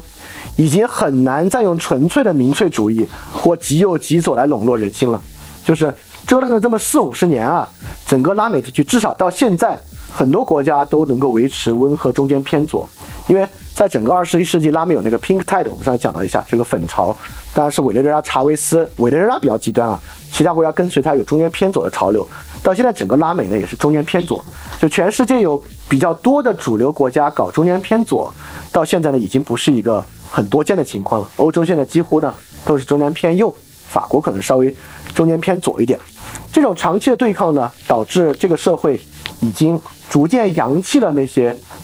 呃，至少有机会扬弃那些最极端的东西。我也不敢说的太死啊，说不定明天那个智利大选又选一个极右上来，很难讲。但是这个对抗中呢，又产生了很多的伤痕，就比如说游击队和贩毒。为什么拉美有这么多游击队，以及游击队跟贩毒的关系呢？就是极右一上台啊，极左就被苏联支持打游击；左翼民选政府上台啊，右翼就被美国支持打游击。所以整个拉美啊，尤其中美洲、哥伦比亚、委内瑞拉等等这些国家啊，有大量的游击队。这些游击队要获得资金，一个是苏联和美国的支持，还能怎么获得呢？就是毒品贩运。所以整个拉美国家这个游击队文化和毒品贩运呢，在社会中是一个很重要的线。还有第二个非常重要的，就是刚刚我们讲的这个新自由主义。比如墨西哥现在为什么贩毒这么猖獗啊？这也是近年墨西哥电影表达的一个非常核心的主题，就毒品、呃暴力与社会的关系。因为呃，按照现在自由主义经济的方法，一个国家进入自由主义的全球贸易环境，经济人发展，某种程度上也是真的。但对于拉美国家来讲，一旦接入，尤其接入北美自由贸易区，很大程度上呢是被剥削的命，就是因为把这个基础的工业加工品输给美国，从美国输回这个更更有利的商品啊，所以基层的人呢，其实本身他们的，尤其基层的市民和农民啊，他们的经济处境是非常糟的。越早接入北美自由贸易区啊，这个基层的贫富差距就会拉大越快。所以现在整个南美洲的国家啊，就尤其锥锥形体国家，就是就除了巴西以外，南方的智利啊、阿根廷啊、乌拉圭啊、秘鲁这些国家，他们在做一个自己的自由贸易区，就避免进入美国的自由贸易区。哎，所以说我想说的是啥？我想说的是，拉美还一直有这么一个已经长期反思过的问题。这个长期指的其实起码是四五年的时间啊，就是反全球化，因为全球化本身带来的伤痛啊和问题，在很多其他国，比如说在我们这个社会啊，应该是最近十年被慢慢慢慢谈起来一个话题啊。当然我也不确定我们这个谈法好不好啊，但是在他们那边呢，反全球化和国际贸易与本土经济的问题，因为他们本身是一个呃。呃，基本市民参与政治比较多的社会嘛。如果你对拉美的历史有点了解，你就知道，这个要说起政治运动啊，那全世界应该没有哪个地方能比得上拉美。就拉美就是三千个小游行，五千个大游行，直到今天也是如此啊。就是人民对这东西参与是很近的。所以，尤其是经济制度，为什么贝隆主义可以那么盛行？就是因为贝隆主义有这个重商主义保护本土经济的作用，等等等等的。包括在墨西哥的很多电影中，还我还看到有不止一部电影在描绘。这个毒贩和贩毒集团在贫民窟发物资的这个事情，也就是说，为什么很多墨西哥的平民非常支持毒品贩运、支持贩毒，就是因为整个国家的福利系统失灵，其实是毒贩在养着他们每天的这种。而墨西哥还有一个特点啊，就是因为墨西哥的政局呢，比起其他拉美国家相对来讲比较稳定，而且又是都是说西班牙语，所以说其他拉美国家一出事儿。这些知识分子啊，不是往西班牙跑，就是往墨西哥跑，所以墨西哥本身呢，成为了这个承接其他拉美国家知识分子的一个大本营，包括欧洲人也是。墨西哥电影史上最有名的一个独立电影之父啊，叫这个 Ripstein，他本身就是波兰犹太裔，是二战之前从波兰前来到墨西哥的。包括我刚才讲的佐佐佐多洛夫斯基，呃，大家大家一般是因为之前那个纪录片了解到他，大家知道佐多洛夫斯基吗？啊，本身是一个智利人啊，也是在智利的这个政局动荡的时期，到这个墨西哥的。说到佐多佐多罗斯基啊，我还想说另外一个很有意思的点啊，我们对拉美电影会有一个感觉，觉得拉美电影特别情色，对吧？里面有很多情色的因素，甚至有时候呢，我们也会觉得拉美人好像在性观念上非常开放啊。这其实不是的，我觉得这是因为好莱坞老是要塑造像，呃，萨马尔海耶克啊，或者佩德罗·伍佩德洛兹。这样的一个性感女性的形象。但大家想嘛，因为拉美本身是都是传统天主教国家，就这种国家性能够开发到哪儿去，对吧？其实性在当地社会本身也是一个很大的一个禁忌。哎，正因为此啊，拉美电影之中确实有比较多的情色镜头。这我刚好要说到另外一个点，拉美电影啊，尤其进入新世纪之后，同性电影的比例相当的高，高到什么地步呢？高到同性的题材已经是这个电影里面的一个大家都用的题材了。就即使我这个电影不是一个同性电影，我可能呢也要在里面安排一些同性的题材在其中。这个原因，恰恰就是整个拉美电影非常关注现实社会问题。为什么拉美电影中有很多的情色的题材呢？甚至是有很多情色带来的问题，就是拉美的有识之士都比较认为，传统的保守天主教国家缺乏性教育和缺乏对于性的展示是社会的问题。拉美国家青少年怀孕比例非常高，啊，高到成为一个社会问题。所以很多拉美电影，尤其是比较严肃的电影啊，里面有比较多的性的描写，很大程度上是要把这个问题解禁化，让这个问题能够推行性教育。那拉美电影有大量的同性题材，也是这个原因，因为这就是电影使用这个题材的方式，去直接回应社会现实的一个方法。当然，我们说回到墨西哥电影啊，墨西哥电影呢，代表了拉美电影另外一个有利的点，就是因为拉美讲西班牙语和葡萄牙语。某种程度上呢，其实接入了欧洲的文化，所以墨西哥是个很好的例子啊。这是一个电影的全球电影的大杂烩。比如说有个很有名的导演啊，这个德尔托罗，大家知道吗？就是啊呃叫什么太平洋？哎，我有点忘了那个机甲电影很有名的那个环太平洋，对对，环太平洋电影，他的出名电影叫《潘神的迷宫》，大家看过吗？对吧？这其实是他去西班牙拍的。是讲西班牙这个弗朗哥独裁政府的一个一一个电影啊，包括这个吴宇森最近新的电影就是个在墨西哥拍的，更不用说大家都知道墨西哥三杰，一个是德尔托罗，另另外两个是这个伊纳里图和阿方索卡隆，阿方索卡隆是拍这个呃阿兹卡班哈利波特与阿兹卡班的囚徒，还有地心游记的那个，伊纳里图拍巴别塔呃和二十一克呃包括鸟人，还有。那个里昂纳多·迪卡普里奥演了个电影，在里面折腾自己，想得奖没得了。荒野啥来着？荒野猎人，对的，不叫荒野求生，荒野猎人，对，就是就是就这个电影。所以就他们三位啊，一度连庄连了五年的奥斯卡最佳导演奖，就他们三个反反复复得，就他们俩得。所以这墨西哥三杰呢，其实是能够看出墨西哥电影的发达。但是这几个人去了好莱坞拍的电影，我觉得都非常非常的一般。阿方索·卡隆在去之前拍过一个《你妈妈也一样》，我非常非常的精彩。那更不用说伊纳里图，大家应该看过《爱情是狗娘》，大家看过吗？伊纳里图那部非常精彩。他们在去好莱坞之前啊，在墨西哥拍的都非常不错。这刚好说了另外一个问题，就是阻止有一些国家所谓产生更好文化和更好电影的原因，就是商业电影体制的吞噬。这个完全可以想，对吧？当一个地方电影市场非常发达，这个电影制作的思路主要是为了赚钱，或者主要是为了制片，最后完成票房。就像阿方索·卡隆去拍的《地心》，那个《地心引力》，跟他拍的《你妈妈也一样》，这完全在文化水平和艺术水平上是不不完全不是一个等级的电影。也就是说，如果一个地方经济太发达，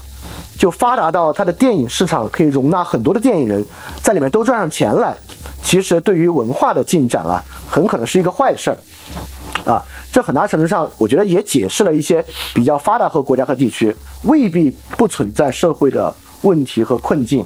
但是商业体系很可能会吸引走那些最好的电影人，甚至最好的作家，就直接去写电影剧本啊，就不用再写小说了，其实是很阻碍。产生良好作品的，所以拉美呢，在这个地方呢，也也处在了一个平衡点上。除了墨西哥，因为离美国太接近，所以墨西哥导演和电影体系啊，已经其实与好莱坞深度的融合了。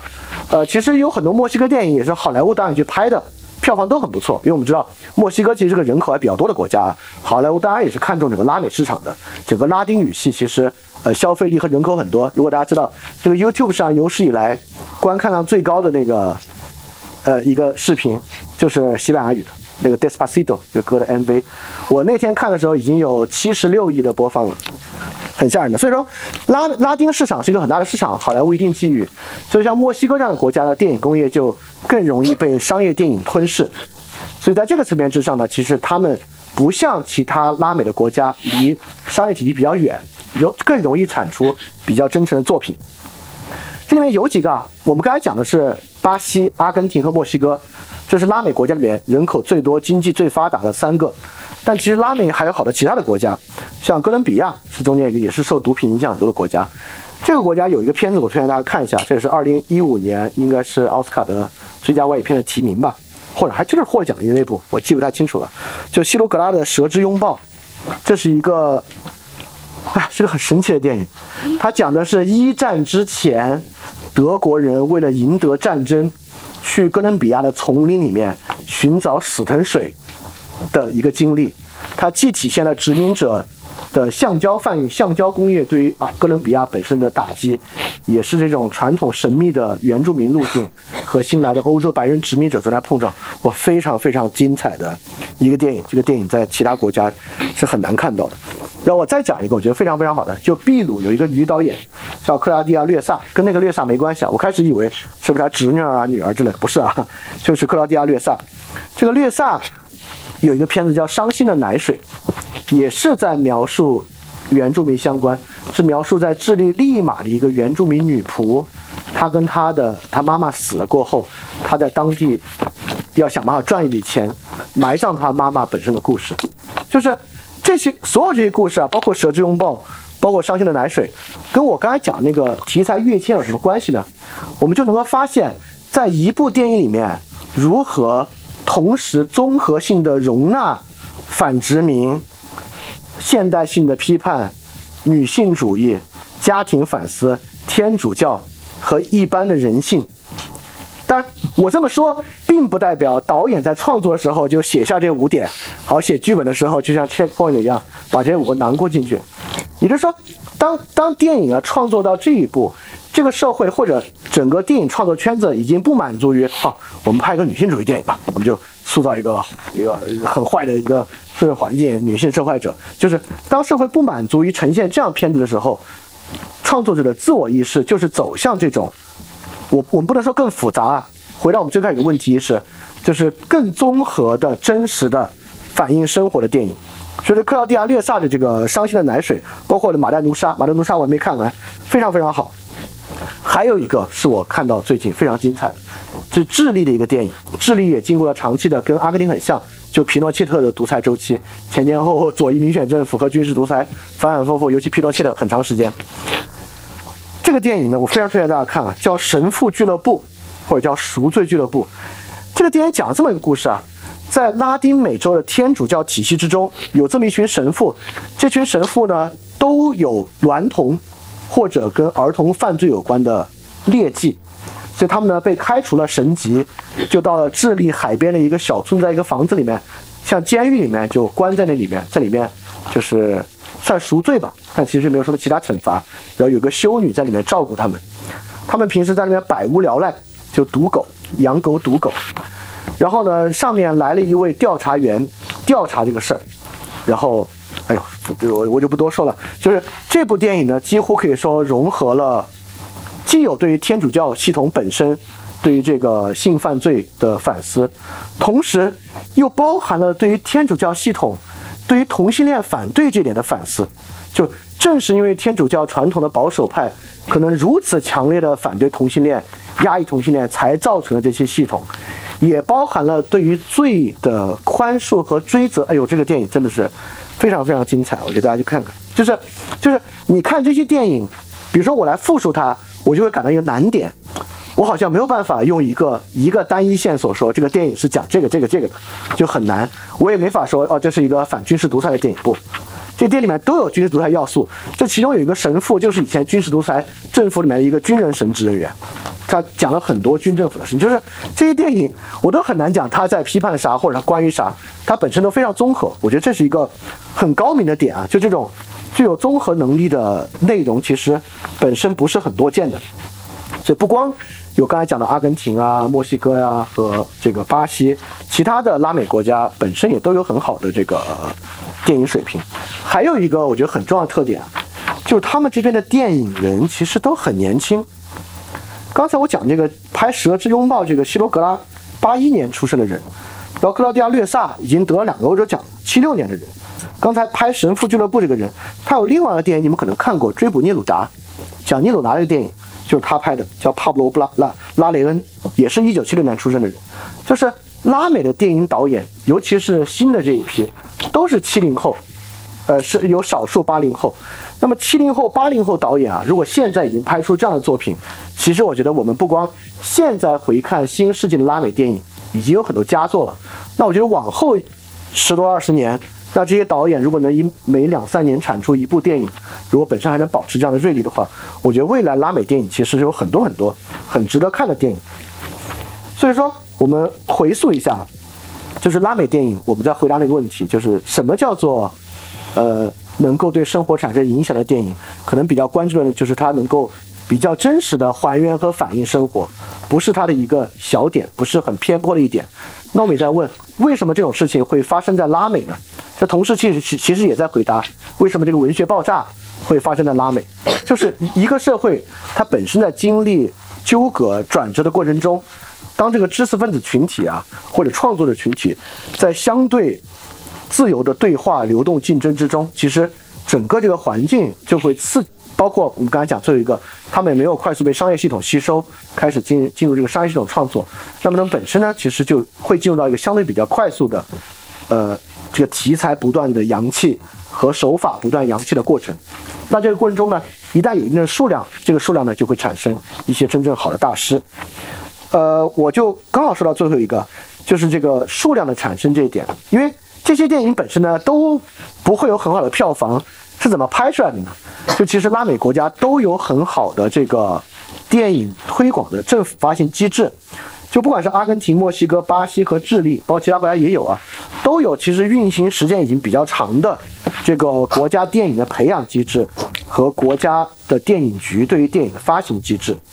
而且这些国家的电影发行啊，因为经历过之前右翼或左翼政府对于电影本身的钳制，所以说他们的电影发行制度，虽然你去搜新闻啊，也会看到今天的巴西电影在抱怨啊，说这个机制已经僵化了，这个机制在推进一些他们自己爱看的东西，但其实对于创作自由的保全是比较多的，所以这些国家每年都有上千万美元的钱可以来支撑很多导演来拍出他们的作品。这些作品在国内和拉丁地区发行，很多人也是去国际上获奖，就并没有就这种创作机制并没有要求他一定要得到呃很大的票房啊或者什么样，所以能够促使他们持续拍出很好的作品。像阿根廷啊，都已经在国家电影体系之外都能够再生出一个系统，叫潘佩罗小组啊。之前在北京有一次，还有他们很多电影的展映，我还看过一次，已经能够在这个体系之外再孕育出一个体系，由之前这些导演赚的钱去鼓励新的导演来拍出这些新作品。就跟刘德华那个体系不太一样，就刘德华那个体系主要还是奔着商业院线去的，但他们这个创作体系不是奔着这个电影要纳入到商业体系之中，所以这是解释了为什么拉美电影现在比较发达，就有比较多的作品产生，因为这也是一个呃，它不是一个非官方的体制，其实是一个半官方的体制，也在支持这些导演。所以就像我刚才说的，这些半官方体制的呃，现在掌舵人呢，很多都是过去有流亡经历，在国家正常化。之前有流亡经历的电影人啊，等等的，但现在可能已经是第二代了。好，所以你看啊，从最开始啊，受到这个意大利新现实主义的影响，呃，确实产出了一系列的民粹主义电影。这民粹主义电影呢，以这个左翼风潮描绘社会的痛苦为主，表现的问题呢可能会相对比较片面，像巴西的饥饿主义。之后呢，整个南美进入这个左右翼对抗、美苏对抗的周期。所以拍出了很多这个左右翼对抗的电影，像罗恰的《新浪潮》啊，阿根廷的第三电影啊，都是在这个左右与高度对抗的过程中的。在这在这个过程中呢，不管是电影人还是整个社会啊，都对极左或者极右的思潮很快速的能够消退，很快速的能够祛魅。然后之后呢，当然进入八十年代，这些国家逐渐步入正常化，也都拍了很多这个伤痕电影啊，拍了很多过去年代的伤痕电影。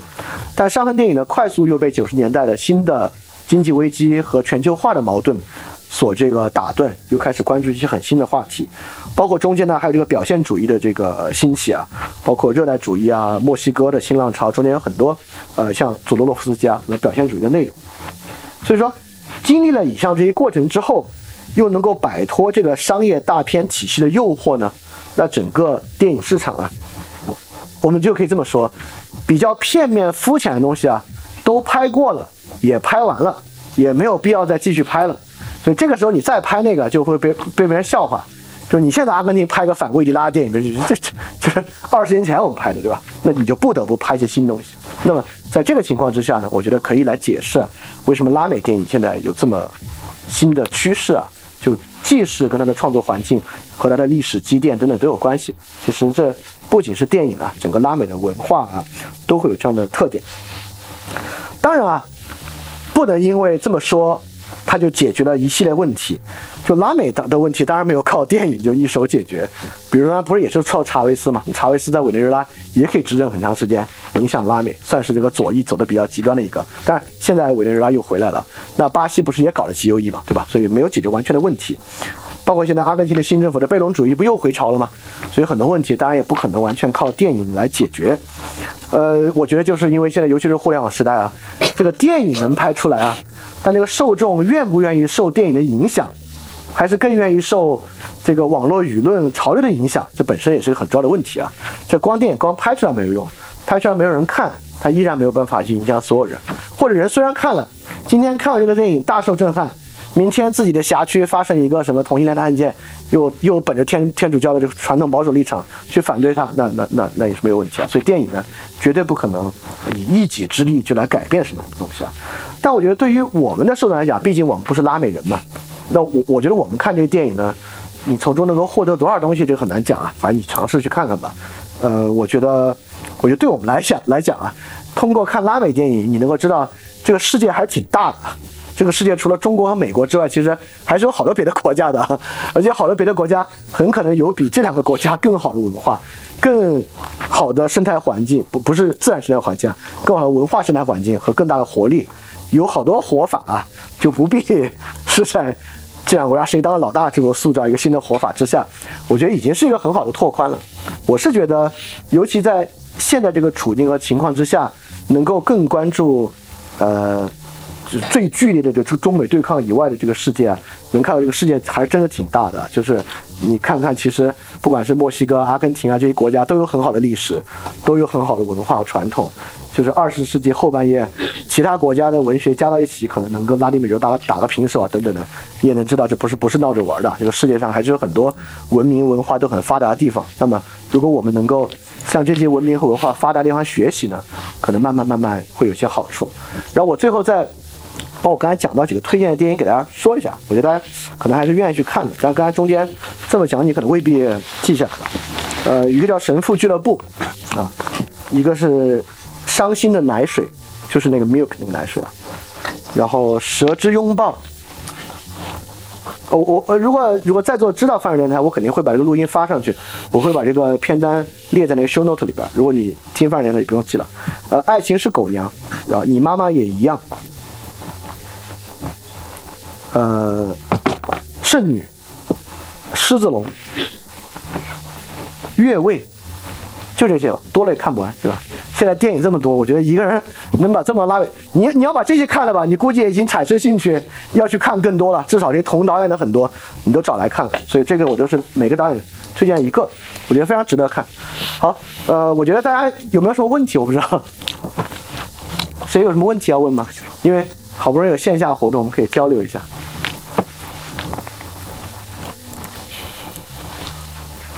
没有吗？那要不是讲的太好，要不是讲的太糟了。你问。拉美的电影机制好，然后可以大概介绍一下它这种机制是怎么帮助他们去摆脱政治的这样的所国家的？呃，我第一啊，我我我我没有办法比较它这个机制是不是最好，但这个机制呢，第一，在正常国家之中，就是这个电影局本身比起政党之外有独立性，这个我们能理解对吧？它其实是。呃一个政治，它是一个政府里面的一个环节。这个环节呢，其实它本身跟议会不一样，它并不受到议会的控制。那议会只是给它拨款而已。那议会给它拨款呢，自然背后是这个国家的呃市民阶级、中产阶级或者这个知识分子在支持它。那关键呢，这些机构能怎么样，取决于这些机构掌舵的人怎么样，因为他们本身的这个呃，比如说拨款的机制啊，是运行在议会机制之外的。什么意思呢？就是说，比如这个阿根廷那个 Inca I N C A，就这个局啊，他去投哪些电影，这不是议会决定的，这其实已经是 Inca 自己在决定了。所以 Inca 的这个理事会，他们对电影有多高的追求和想法，决定了这些这个局运转好不好。就这个局一年能拿多少钱，这个是议会说了算的。但这个局这钱怎么花，是这个局自己说了算。那就取决于这个局的人是怎么样了。如果这个局是一帮官僚，那肯定就完蛋了。如果这个局的的人呢是电影人，是有追求的电影人，那相对就好一点。那么在拉美的情况是这样的，为什么很多新的正常政府上台之后要把这个流亡知识分子找回来呢？就是因为这些人啊，在民众中，尤其在核心城市民众中有非常高的声誉。这是为什么贝隆第一次下台，那个新的军政府就把博尔赫斯找回来当国家图书馆馆长，就是这是个姿态。你看啊。我们把博尔赫斯反贝隆的人请来了，这是一个很好的东西啊。所以在他们国家正常化之后呢，确实倾向于把这些富有盛誉的文学家、电影人，就是邀请回国来担任这些职位，这也是呃，也也是一个社会姿态，本身也是可能社会恢复正常的一个表征。所以说，从他们八十年代、九十年代之后呢，他们这个电影的推介机制啊，还真的都是由过去的电影人来作为这个。政策的这个执行者和政策的制定者来的，所以我觉得这可能是他们这个机制运行的比较好的原因。还有一个就是他们确实是在整个商业电影体制之外，就他们不是那种传统的公司来把控这些制作的流程。那这个制作流程，我觉得可能更有利于呃一些比较新的文化产品的出现。就这个不，这个不光是拉美啊，很多国家都有，不管是音乐啊、电影啊等等的这个国家促进促进的机构。这个促进机构，而且这种电影的投资不像好莱坞电影，它本身需要那么多钱。这种这种现实主义电影，其实本身的投资没有那么大，对，所以是能够比较好的产生佳作的。哦，对，还有一个我推荐的，我刚刚忘了，是一个墨西哥电影，叫做《新秩序》，你没推荐？新秩序我没推荐，我看了，但我觉得第一啊，《新秩序》是一个非墨西哥导演拍的，是美国导演墨西哥拍的，所以它不算是。血统纯正的拉美电影，新秩序不错啊，但我推荐另外一个墨西哥电影，这个电影很有意思，但是叫啥？我想回忆一下，呃呃呃，叫叫做我不在此，我不在此，很有意思一个电影，讲的是一个，甚至在墨西哥都算小的，还不是族裔，它不是一个族裔，它是原住民，但它是一个亚文化的人群。有一种自己很独特的舞蹈，空比亚。空比亚是整个拉美地区都有的一个舞蹈形式，叫空比亚。只是他们这个族群有一种很特别的空比亚。Anyway，就是他们的当一一帮年轻人，就是小混混，受到这个毒品啊和贫贫困的苦难纠缠到里面。然后这个男主人公不得不因为这个原因，呃，去去到美国躲避。然后在美国，由于完全无法不会说英文，没有办法融入美国的社会，然后最后又不得不被遣返回。这个墨西哥啊，我不在此，我特别棒这个电影。就这个电影，你可就就可以看他们是如何拍这种题材的。就这还不是传统的原住民题材。就你你可以对比《我不在此》和《伤心的奶水》，都是讲两个原住民的年轻人的事情。但是就是哇，这个就是它超出了我们传统。原住民拍原住民那种叙事，你知道吗？就那种叙事，那种族群主义的，我保保持本族本族的传统文化，现代性碰撞，不完全不是这些，就是是很新的东西。对，这这是一个，这这我我我我就这么回答这个问题啊。啊，这部电影就我刚才说的，我我我我为什么想到我不在此啊？就我不在此，就是我这次搜的是墨西哥这个国家电影局他们去制作这个电影。对。他们这种觉得好处就是你拍电影来就是做现行社会反思，肯定是完全没有问题的。正常社会嘛是，对现行社会反思是不是禁忌话题？还有什么别的问题啊？是南美的电影的发展之路对于啊，其实我不任何电影现状有什么可以什么纪念。我觉得这我反正回答。对，主要是我说了不算这个事情，我说了算可能有点见地不。但我觉得见地不就是如果按照这个南美电影的阶段啊，哎，我我觉得我我觉得是这样。其实我准备的时候是想到这个问题的。我觉得我们可能不用期待和考虑，呃，即使是哎呀，我这话说的，反正反正咋咋咋之后啊，我们会突然出现一批很好的电影。就我认为，我们也会再次经过现实主义电影的周期，再次经过伤痕电影的周期，得把这些题材拍透了，拍到大家觉得你现在还拍伤痕主题，太过时了吧？可能才会产生出真正好的电影。就所以可可能我们离那个，就是就是整个这个中间的的过程，如果看拉美的电影历程啊，这个中间过程可能跳不过，就我们还得把那个劲儿都撒出去，撒完了才 OK 好，现在可以比较综合的看这个问题了。对，这可能一个很漫长的过程，我觉得。对，没事儿，反正现在还下得到国外电影嘛，还能看到。大家还有什么别的问题吗？那在这些拉美国家里面，就是它的那种商业电影的它的一个市场表现，就跟刚才这些它的一个对比是怎么样的？哦，这里面有很多都是商业电影，像刚刚我讲那个《犯罪家族》，就讲那个威迪拉时期的秘密警察绑架那个东西啊，它就是一个商业电影。呃，就是我觉得那边不像欧洲，因为欧洲有非常成熟的大型的这个电影市场，对吧？欧洲的这个文艺电影还真就是文艺院线放，然后其他电影的美国引进片就这样放。就在他们这边呢，就是所有这些电影啊，我不不不能说所有的，就绝大部分这些电影都是要进商业本地的商业院线放映的。但是你说这个问题说到说到我知识盲区了，就是比如说这些电影在墨西哥每年的票房上排第几啊，在本地商业片的接受程度啊，这些我嗯还没有把功课做到这么细，对不起啊，这我还不太知道。对，但是我我就说这些都不是那种纯艺术电影。就你看就知道，他的手法不是那种那种东西，不是那个有这个手法探索型的，就是手法探索在里在这边不如他的题材和内容的探索要强。对，还有什么别的问题吗？也就是我觉得可能华语的电影，就是香港的电影，包括最近台湾电影，是还比较有起色。那香港可能以后也期待不了太多，我就觉得他们就是说跟拉美那边的整个环境可能有一点点共性吧，就是他又有富又有穷，然后经历过多灾多难，又怎么样？就是他们到底是就是他们有没有一种管理呢？比如说上海就是出不了什么，虽然也有一些要素，但上海我始终没觉得有什么特别让我喜欢的电影，但是感觉香港很多港片我都觉得很好。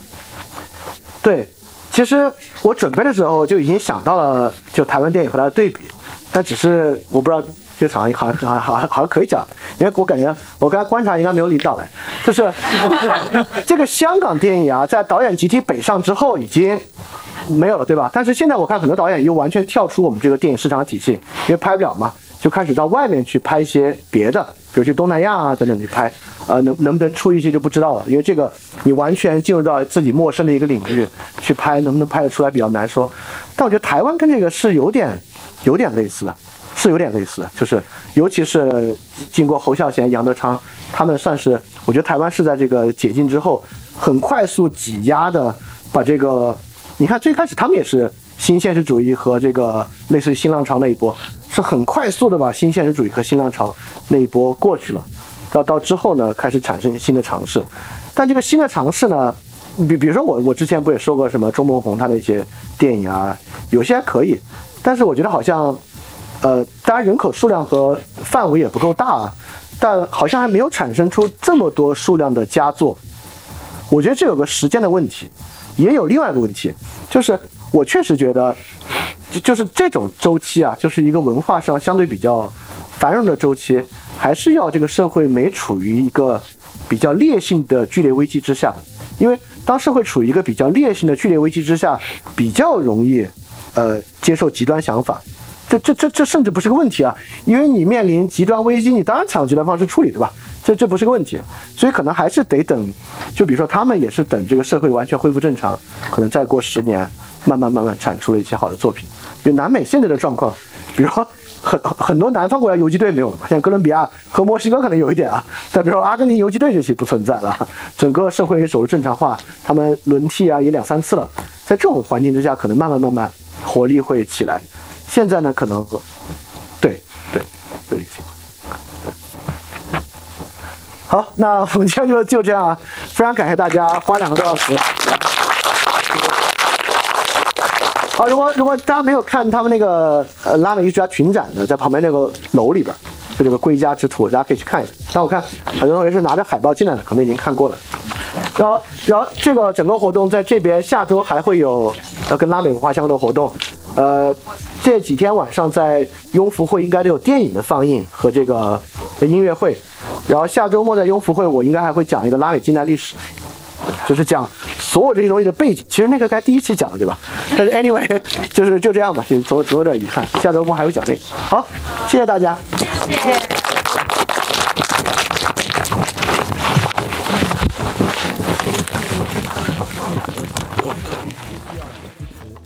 之前有长期以来啊，一直四年以来支持我的一个大额捐赠人，我跟他的捐赠期限到期了，所以现在呢，我要来看翻转电台啊有没有可能自己造血，可持续的继续发展下去。但是翻转电台呢会继续保持非知识付费模式，不管是电台节目、文章、知识社群都保持全免费的模式，也不需要接广告或者做定制节目的方法，能够保持独立的运营。所以在这个背景之下，需要大家的支持捐赠，希望饭店呢这个创作机制可以保持下去。如果运气好啊，钱多于我自己的生活所需，它还会用于做事侠创作机制本身的创作补贴。所以说，特别希望你通过 Patreon 和爱发电这两个平台赞助。如果你需要知道 Pay 窗和爱发电的地址，请去 Show Note 之中看。好，谢谢大家了。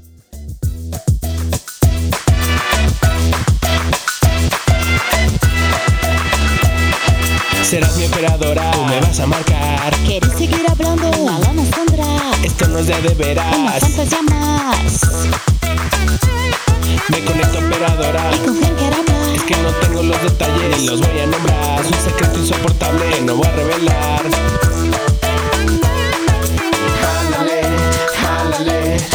Excusado, jálale. Deja que se vaya todo por el caño. Deja que resbale como drano.